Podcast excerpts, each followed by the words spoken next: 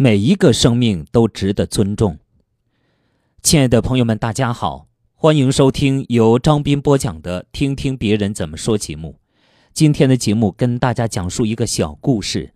听完这个故事，很多人都表示被这惊人一幕感动了。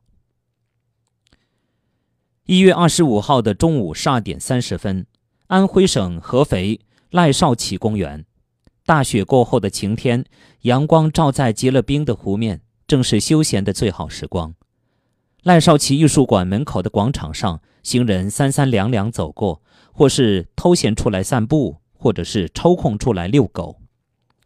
一只金毛犬欢快地奔跑在冰封的人工湖上，突然咔嚓一声，冰裂了，金毛犬掉进了湖中间的冰窟窿。虽然奋力挣扎。却无济于事，只能无奈地发出悲鸣。金毛犬在湖水里冻得瑟瑟发抖，路人见状随即拨打幺幺零和幺幺九求助，但是都被告知：“我们只救人，不救狗。”眼看金毛犬就要沉下湖底，刚好《新安晚报》的记者们正在附近。摄影记者向春雷当即放下了手中的活，拿起拍摄时用的三脚架，直接走进了结冰的湖水中。他敲碎河面上的冰，徐徐向前行。虽是中午时分，但水下的温度可想而知。岸上的人都在替他担心，不断的喊着加油。湖中间的冰层较厚，三脚架没有办法击碎，向春雷只能用膝盖。奋力去压，开辟出一条通道来。狗主人很是感动，也奋力下水参与营救。终于，金毛狗获救了。劫后重生的金毛犬跟随着主人游回岸边。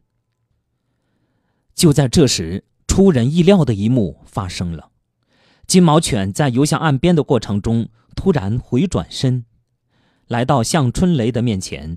用大爪轻轻地拥抱了他，岸上围观的人群无不为之动容，自发的鼓掌叫好。我们想说的是，每一个生命都是值得尊重的。这句话在这个冬日的午后得到了最美的诠释。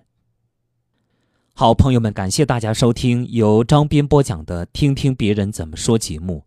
刚才与您分享的是一篇暖新闻小故事，这个故事讲述的是一个道理：每一个生命都是值得尊重的。